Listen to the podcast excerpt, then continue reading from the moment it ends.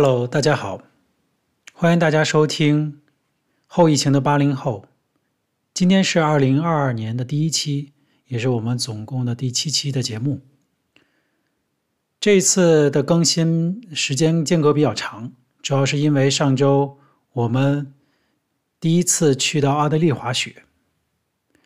筹备这次滑雪，其实已经在是是在去年呃暑假的时候。看到了这么一个嗯假期的一个旅行社的广告，嗯，价格非常诱人，同时也是因为今年二零二二年我儿子将要入学，德国的那个义务教育法就是说，只要是孩子从小学开始，嗯，进入义务教育的时候，你就没有自由的度假的时间了。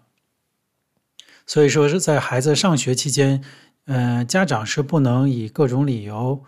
嗯、让孩子停止上学，除非是一种生病啊，一些不可抗力，但是度假是绝对不能成为理由的。所以这就就是为什么德国人也是比较愿意扎堆儿度假的原因。家里只要有学龄儿童，他们的假期一般都都会安排在各个比较大的，嗯。寒假、暑假、春假、秋假这样的那个假期安排中，所以说，嗯，这些假期，嗯，一般，嗯，出外出旅游的价格、酒店的价格、机票的价格都会，嗯，上涨。所以说，这也是，嗯，但是呢，德国人又比较爱好这样的出行，所以说每年其实每个德国家庭的。嗯，旅行支出是比较多的。滑雪这项运动对于我们来说还比较遥远。之前虽然说我在北京生活将近十年，也有很多嗯同事嗯就是参与到这项运动中，甚至我有一些个台湾领导，他们呃从一个是非比较偏热的国家来到了北京这样环境，但是他每个滑雪季就非常痴迷于滑雪这项运动。当时我没有考虑就是加入他们啊、呃，但是已经有很多人参与到这项运动了。嗯，来到德国之后呢，这呃这些年我们我们也没有想到有滑雪这样的一个想法。嗯，主要孩子还是比较小。但是去年的话，我们有这样的想法，也是机缘巧合，由于这样的一个嗯一个嗯。呃，嗯，这样的一个旅行社的一个广告，呃，看到它，嗯，价格非常合适，然后我们就想预定下来。当时我们没有任何滑雪的经验，也不知道滑雪运动的需要准备什么。我唯一一个经验就是说，在疫情之前，呃，应该是二零一九年，或呃，我尝试过，个人尝试过一次室内滑雪。这次室内滑雪的经验是非常非常惨痛的。呃，我租了全套设备之后，基本上是在初级道，呃，不会刹车的状况下冲下来，甚至被当时的那个呃一些滑雪教练就是喝止，就是说你这样太危险。然后我也是硬着头皮，呃，经过了那一次训练，就是呃两个小时自己的训练，嗯、呃。初步掌握了这样的一些平衡和刹车的一些技术，但之后就再也没有尝试过。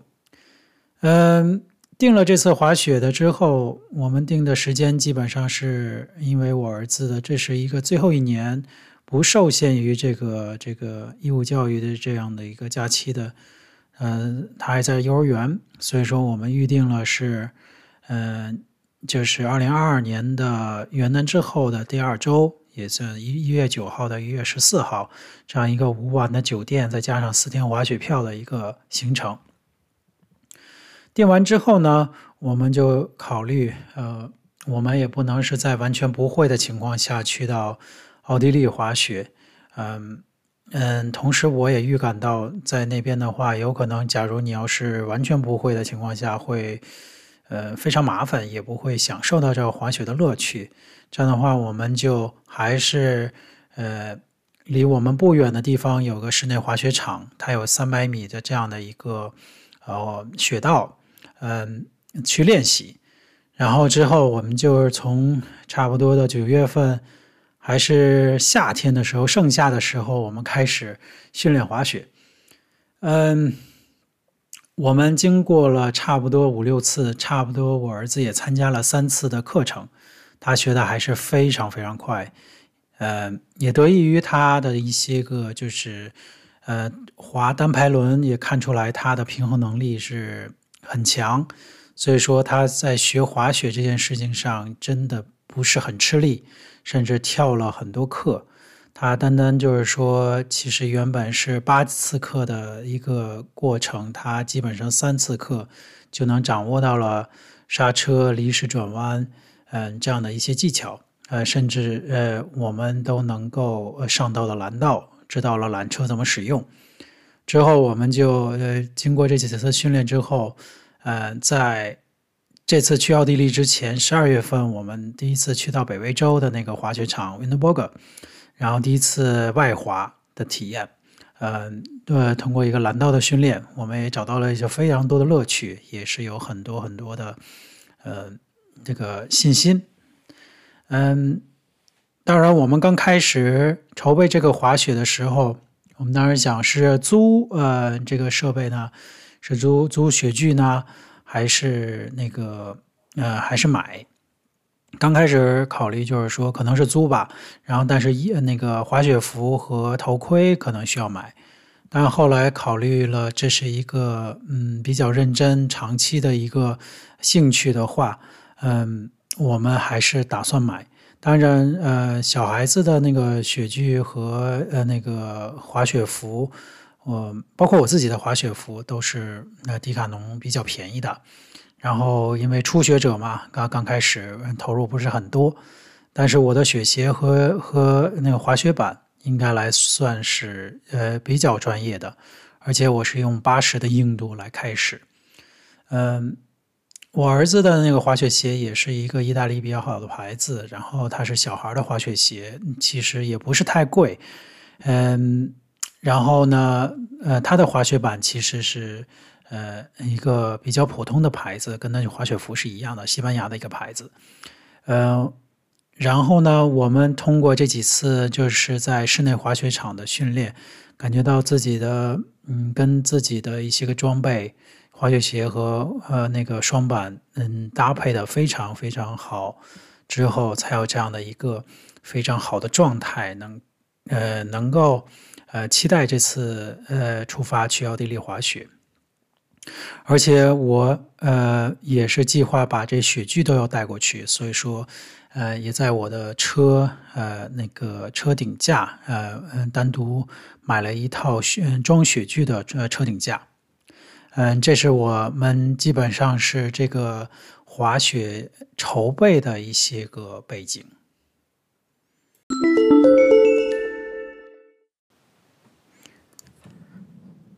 然后我们就是要启程到奥地利，嗯，由于是第一次滑雪，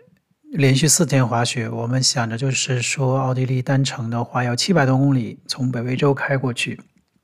所以说我们想在乌尔姆停留一晚，然后修足体力，第二天再出发到奥地利的目的地。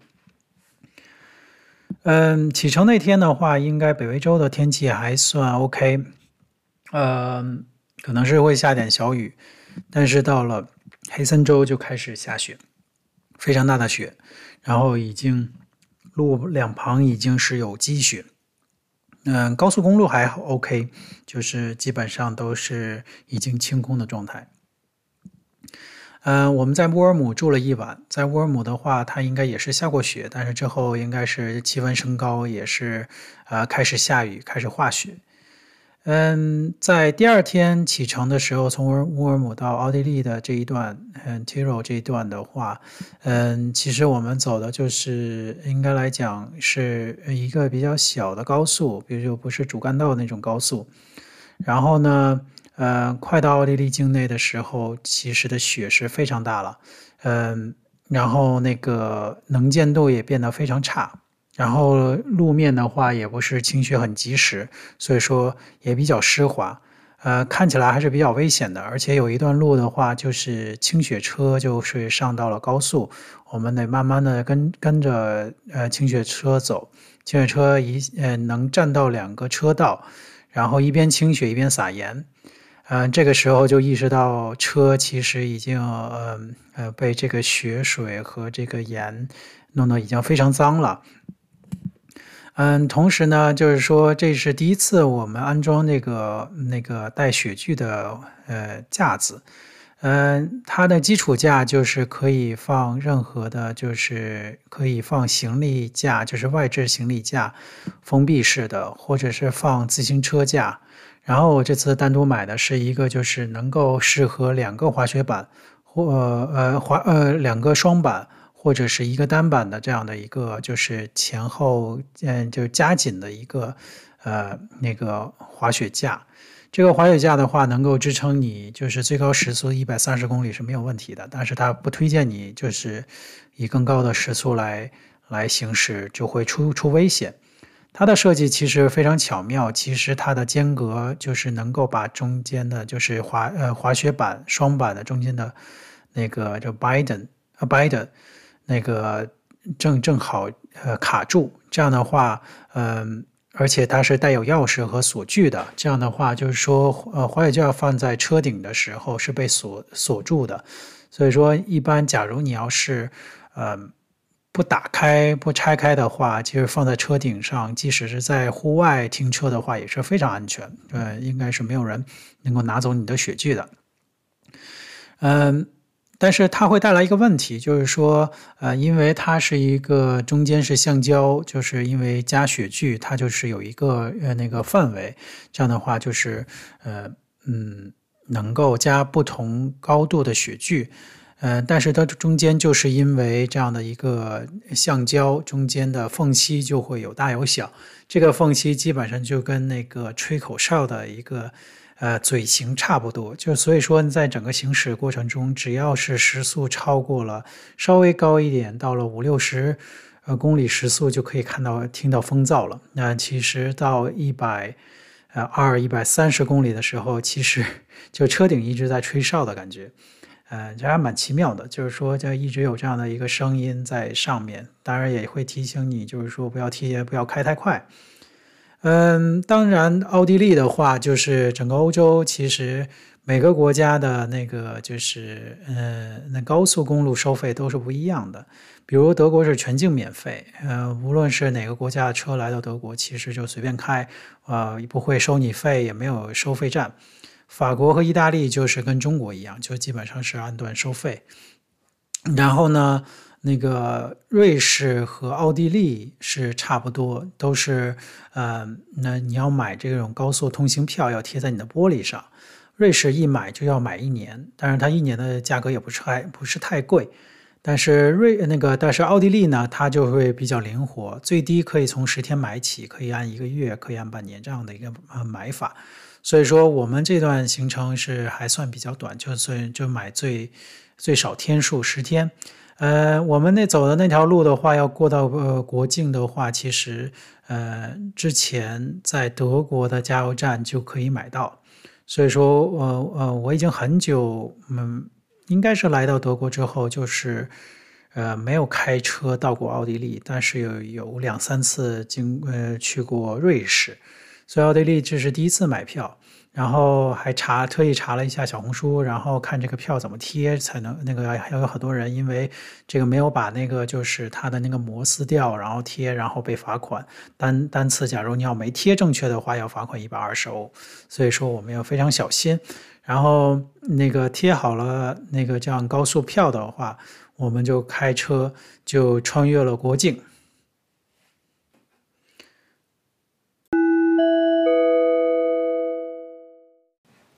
来到了奥地利的话，因因为那段呃路应该不是高速，所以说嗯，我们查了很多，嗯，因为这是疫情期间，嗯，其实到奥地利的话，奥地利的那个入境的要求还是蛮严格的，嗯，其实他要是对于滑雪季的人，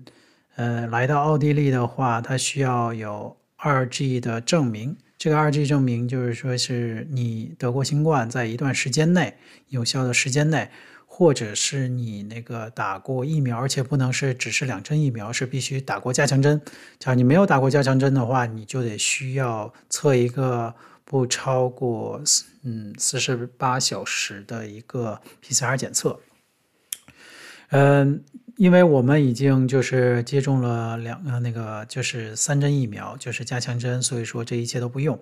但是来到奥地利的话，其实边境就是完全没有没有人查的，所以说一般的查的那个那责任都归到了那个酒店，或者是你要去到一些个室内场所，比如是说购物，比如是说你要是去餐厅，他们会查。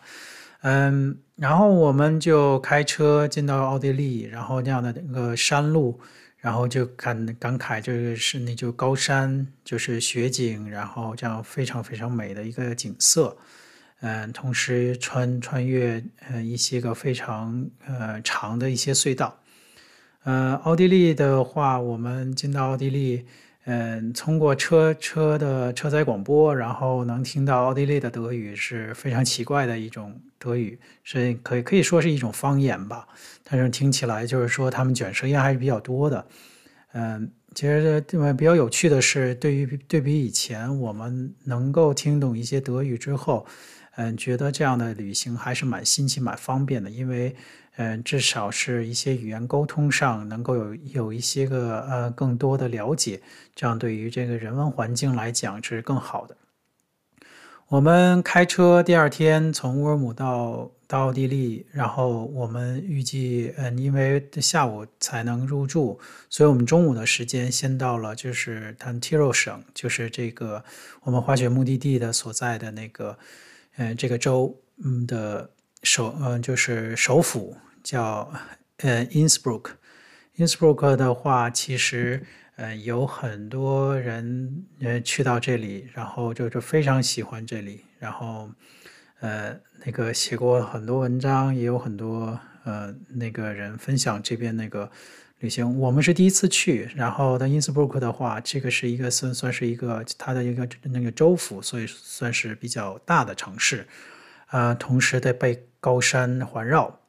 因为我们到了快到因斯布鲁克的话，就会进到它的那个非常著名的山谷的高速，就是相当于是两边都是高山，都是上两千米的以上的高山，中间这样就是这样的一个山谷修的高速，然后山谷呃靠近山谷两那个这个两边就会有很多小中小的城市，而因斯布鲁克的这个州府的话。我们来到它的市中心，然后呃非常呃美的一个地方，也有很多嗯、漂亮的呃那个就是老老建筑，比如包包括它的黄金屋顶的那个地方，包括它那个施华洛世奇的总部店，因为施华洛世奇的总部就是在这个地区。然后呢，还有就是这样的一个呃市中心，能够看到高山。非常美的景色，但是挺挺奇怪的是，不同的那个地方有不同的人情。就是在德国，其实周日其实商店不开门，但至少餐厅开门。嗯，在奥地利的话，周日其实大部分餐厅也不开门，只有少数的一些个餐厅开门。然后我们最后到这个主街上，去到了那个呃那个呃呃。一家非常有名的呃连锁店叫做 Hard Rock，嗯，这个之前我在那个斯德哥尔摩的时候，呃，看到过这样的一个咖啡店，只是有非常呃以以这种摇滚乐为主题的一个店。嗯、我我们去到那边，然后吃饭，嗯嗯，然后休息，然后那个氛围非常好，然后那个店就是呃装修的非常漂亮，有这样的一个呃。呃，这种摇滚的主题有很多介绍，有很多视频。在墙面上，落地的墙面上有很多摆了很多架子鼓的那个鼓面，然后也有很多珍藏的吉他。然后，嗯，我和我儿子非常非常喜欢。然后吃完饭之后，我们出出来，就是在他一楼的时候，还有他的那个那个嗯纪念品店。嗯，所以说它算是一个美式的一个咖啡餐厅，然后兼有一些个那个纪念品来售卖，这是一个非常好的体验。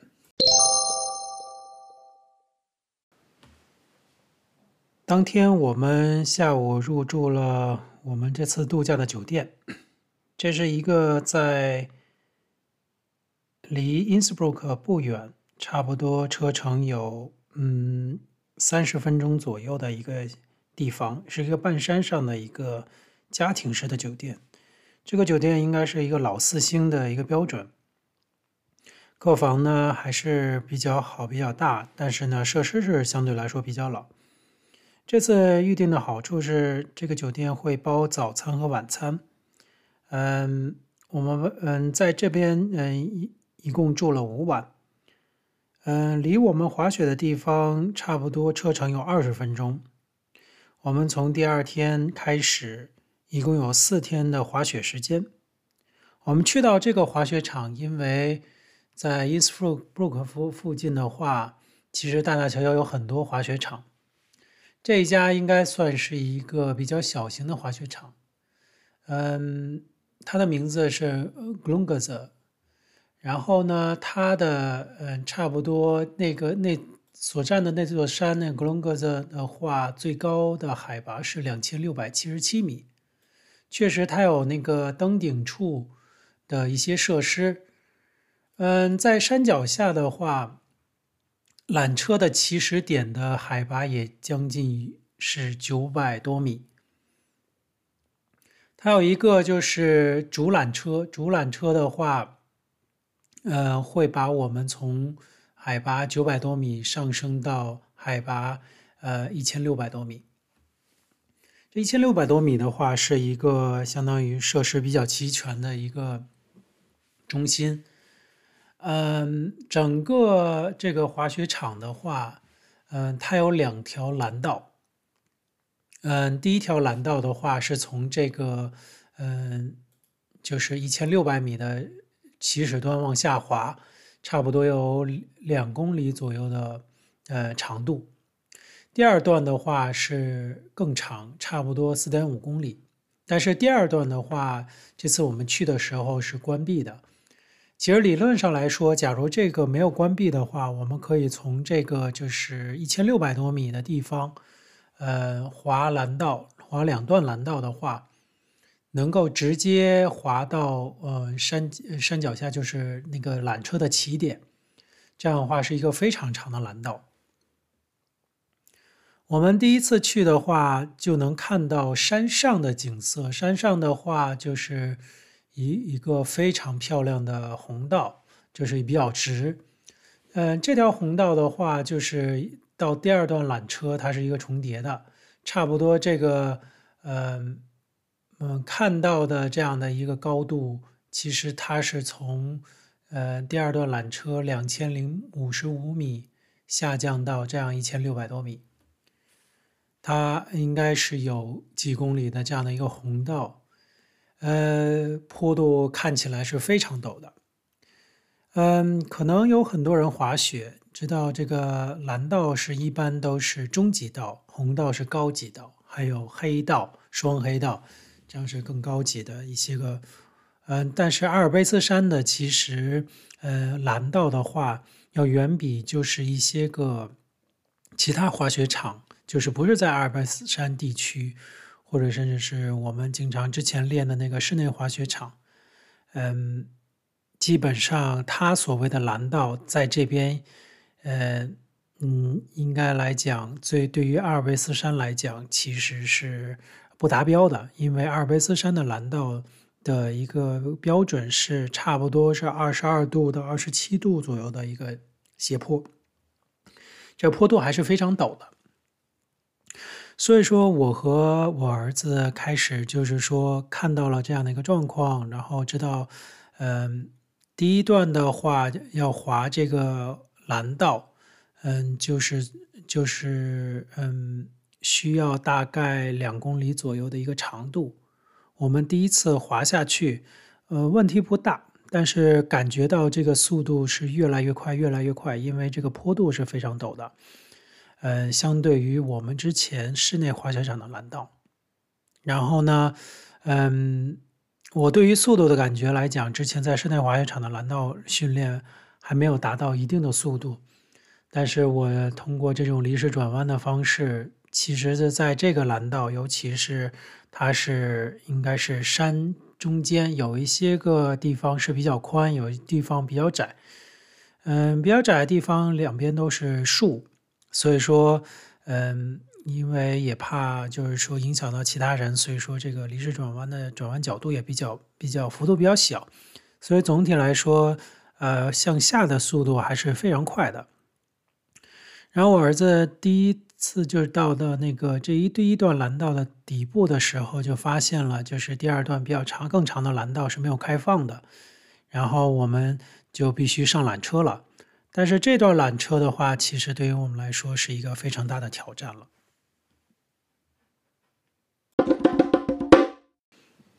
这是一个标准的牵引式的缆车，是一个 T bar，就是 T 型的那样的，嗯，牵引绳。嗯，因为我们之前在室内滑雪场，嗯嗯，刚开始，呃，那个我儿子训练课的时候，他有一段是牵引绳，但是那个牵引绳的话是一个小牌儿，这种小牌儿的方式的话。而而且还有是那个，嗯，那个有教练帮助穿戴的话，其实问题不大。但是后来的话，在室内滑雪场的那个缆道就是标准的缆车了，就是四人的缆车那部分我们已经，嗯，嗯，非常非常熟悉了。但是在这个滑雪场的话，那个缆车只有在上到红道才能才能能够坐，所以这段蓝道的缆缆车是，呃，缆车是牵引绳。像 T-bar 牵引绳的话，其实是理论上是两个人的，嗯嗯，就是嗯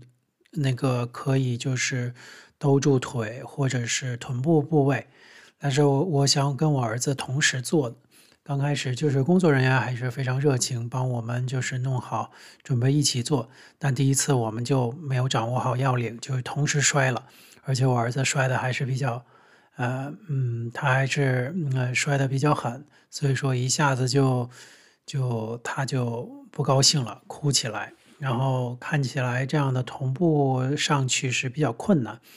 所以说劝说他一下，然后也没有别的方法，然后第二次穿戴，然后嗯就是拖住了它，拖住它向上牵引，然后我也是这样向上牵引。第一次的话，它还是能够就是坚持下来。其实这一段缆车的向上拉的距离还是蛮远的。你像我们滑道就差不多两公里，向上滑就是即使是走这样的直道的话，也差不多有一公里左右的一个呃牵引距离。而且这个坡度的话，你要累积这样坡度这样一个角度的话，其实在中间有很几个好几个就向上牵引的力量是非常大的。所以我儿子有一次就是说，在这个牵引绳往上牵引的时候，他没有没有呃那抓好，就是卡住他的那个臀部部位，就是他用双手抓住这个缆绳，但是这缆绳向上牵引力非常大，他又就脱手了。脱手之后，他在那个雪道，然后呃他这个牵引道，所以说我也不得不下来，然后陪着他。嗯，刚开始我们也觉得，嗯，没有别的方法，可能就是说这间小坡我们必须上去，然后这样才能侧面，呃，走到那个滑道。所以说我们俩非常非常的辛苦，脱掉了雪板，慢慢的让往上爬，同时要躲开这个，呃，向上缆车。假如有人的话，我们要把他们，嗯，让开。嗯、呃，我们费了九牛二虎之力，终于到滑道边上了。然后在那边休息，然后确实给我呃给我儿子也有很大的受挫感。我就说，要不然咱们就去到就是说我们熟悉的那个缆车，但是那样的话是红道，我们要不然试试那个？我儿子非常谨慎说，不要红道，不要红道，红道太太危险了。嗯，其实来说，我心里也知知道，我们的水平是没办没办法上到那个红道的，那个坡坡度的是太。实在是太陡了，差不多红道在阿尔卑斯山，差不多就是三十几度的一个斜坡，呃，甚至到四十度以上。然后呢，呃，我就劝他说，这是唯一的方法上去。那我们上去了之后呢，嗯，上到这个梯梯形缆车的尽头的话，再上到就是休整站，就是我们可以吃饭休息的地方，还是有一个坡度。那部分的话，它就是类似于，嗯、是另外一种的呃缆车，它是呃，它是相当于是一个呃那个就是拖拽绳，拖拽绳的话呢，嗯嗯，它侧面是有一个小托盘儿。那个部分的话，跟那个其实我儿子还是能够，呃，掌握的，嗯、他知道了掌握那个的话，但是那一小段是非常非常短，就相当于是蓝道的开起始阶段，也就几百米的距离，但是他午饭后就是再也不敢，嗯、呃，滑下蓝道的底部，上到那个 T 型，呃呃 T T bar 的缆缆车了，他就是说跟我们商量。让他妈妈陪他，然后就是滑这一短短的一那个几百米上这个小的缆车，然后也尊重他的意愿，然后让他就是在这边玩了一段时间。嗯，玩了第一天就是嗯，到结束基本上就是这嗯，他就是不敢下到那个 T 八的缆车，但是呢，下午茶。之后，我劝说他一下，就试一次，能不能下去？然后这样的话，我能帮你。然后，嗯，他就鼓足勇气，然后克服自己的恐惧感，然后试了一次。这一次的话，这次确实他多少掌握点要领。第一次上去还是非常非常顺利，所以说就。然后上去之后，他也增强了自己的自信心。然后他说，他想上第二次，下下下来，再滑下来，再上第二次。所以说，我就非常非常欣喜，然后跟他一起滑。滑完之后，又上这缆车。但是呢，好像第二次、第三次的时候，他就从中间也脱落了下来。但脱落下来之后，他一下就调整了，就说：“爸爸，我从这个就是说。”拖拽这个区域，那个坡坡滑下去，然后再重新做。我说行啊，那我陪你吧。我就从那个我的梯坝下来，然后在让开人那个情情况下，就滑了下去，然后重新做。这样的话就完全增强了他的信心。他说，即使脱了下来，他我也不怕。然后同时呢，还可以就是重新做。所以说他一下就建立自信心。所以说，第一天到结束之前，我们就又能够正常的滑这个这一段蓝道了。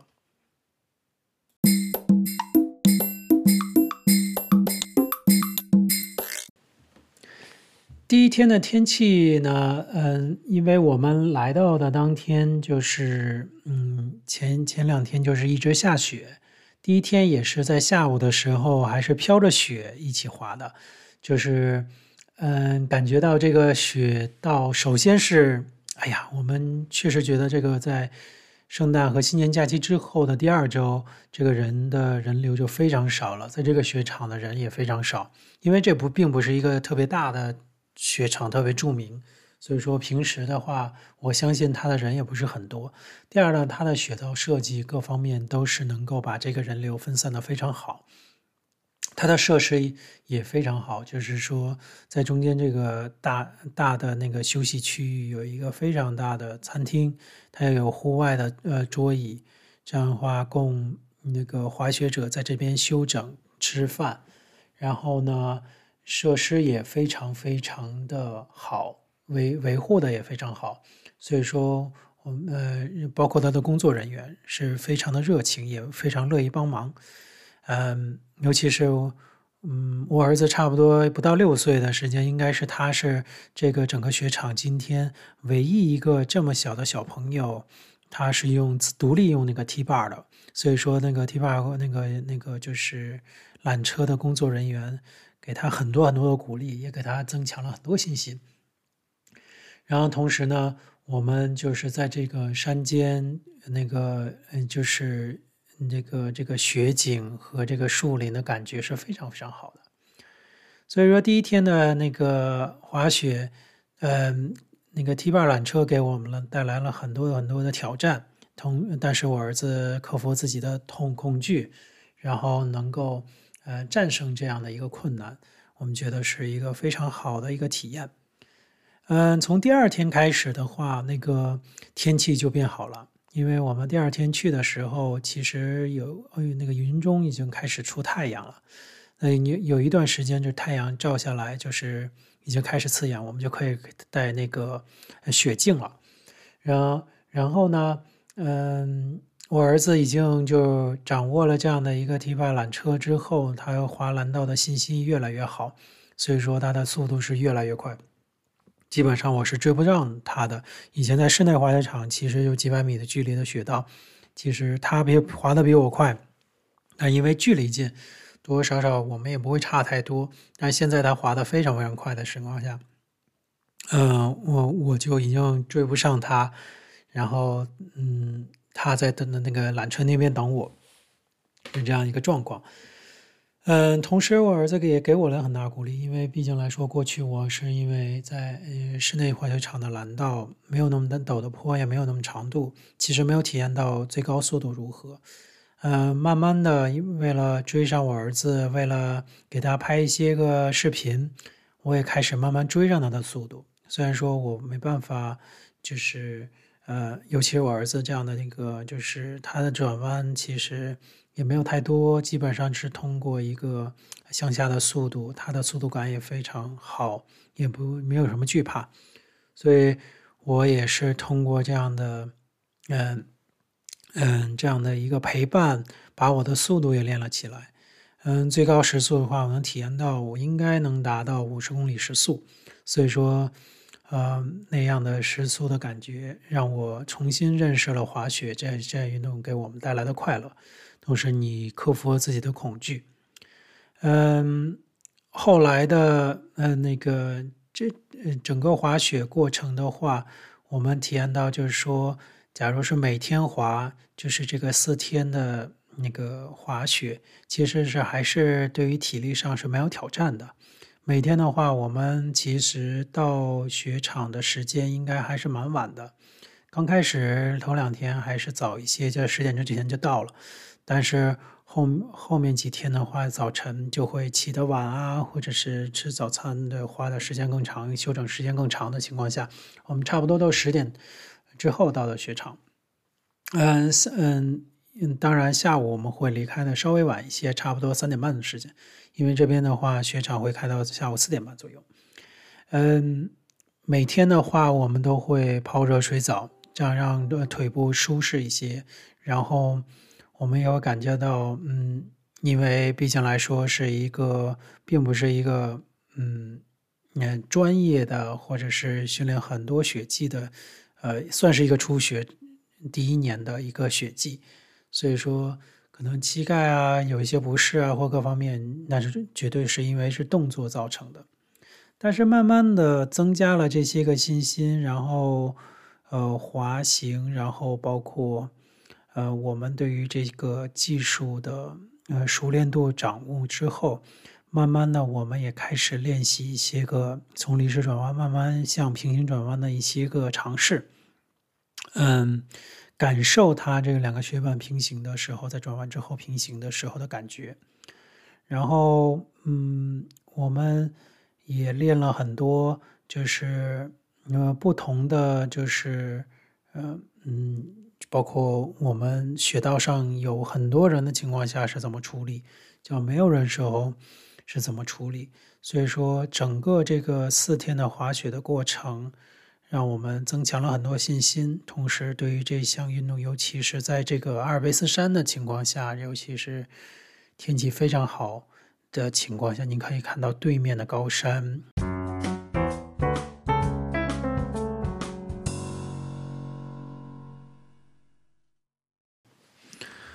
阿尔卑斯山滑雪，呃，让我们感受到了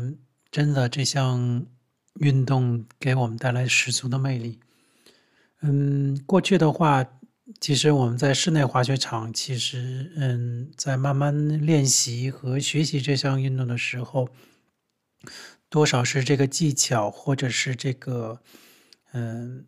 征服了一些个就是不会的事物的一些个欣喜。嗯，但是呢，真正得到这种呃，运动的精髓的乐趣是在这次奥地利滑雪过程中得到的，因为在这种高山雪山，尤其是在晴天下的雪山，当然在那个下雪的天气，它的十足的魅力就展现出来了。这是人与自然之间的结合，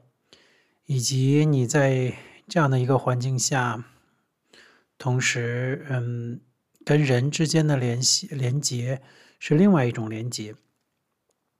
在雪场的人的人际关系是非常非常的单纯的。嗯，大家都会会就是彼此相让，也彼此协助。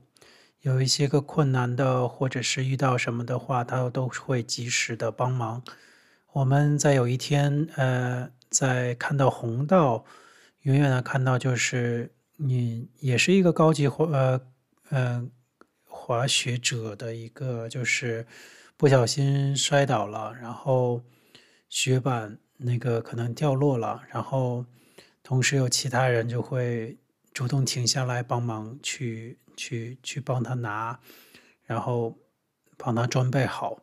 还有就是在这个整个滑雪过程中，呃，无论遇到什么样的问题，这个场内的工作人员和各方面的呃设施能够保证滑雪者的安全。它有各项的一些设施，包括呃雪地摩托，然后同时我们也看到了嗯一些个嗯、呃、我们在就是之前没有看到的，就是叫北欧的 Nordic Ski 的那个登山者，就是用于这种呃也是雪板双板，但是是向上登攀登，也不是向下滑。它是专门的一个雪板和这个雪鞋，然后就是相当于脚后跟的部分是没有完全固定的，它就是说可以拖着这个雪板向上山。呃，我看到很多就是说从早晨就慢慢往上上，他们也不需要坐缆车，而且这个雪场的话，其实是允许这些个登山者上来，他们就是有专门的这样的一个步道。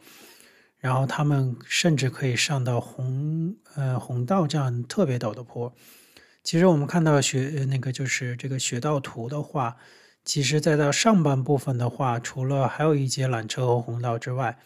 在上到登顶部分的话，其实就是为这部分的登山者准备的。嗯，我我感觉就是呃这几天滑完之后，就非常非常羡慕。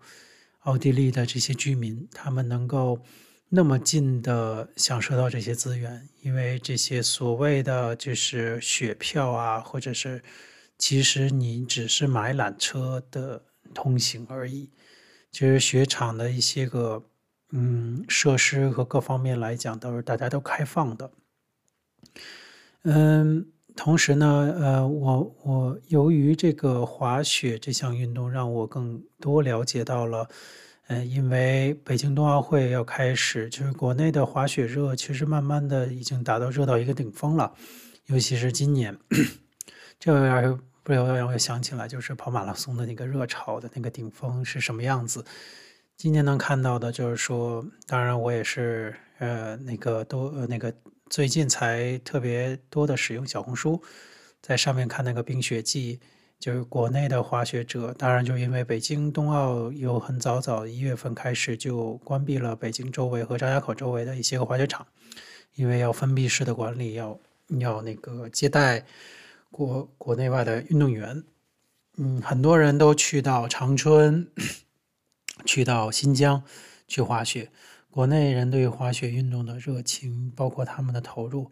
真是没办没办法比的。其实。我在讲我的故事的时候，其实我们在滑雪上的开销是非常理性的，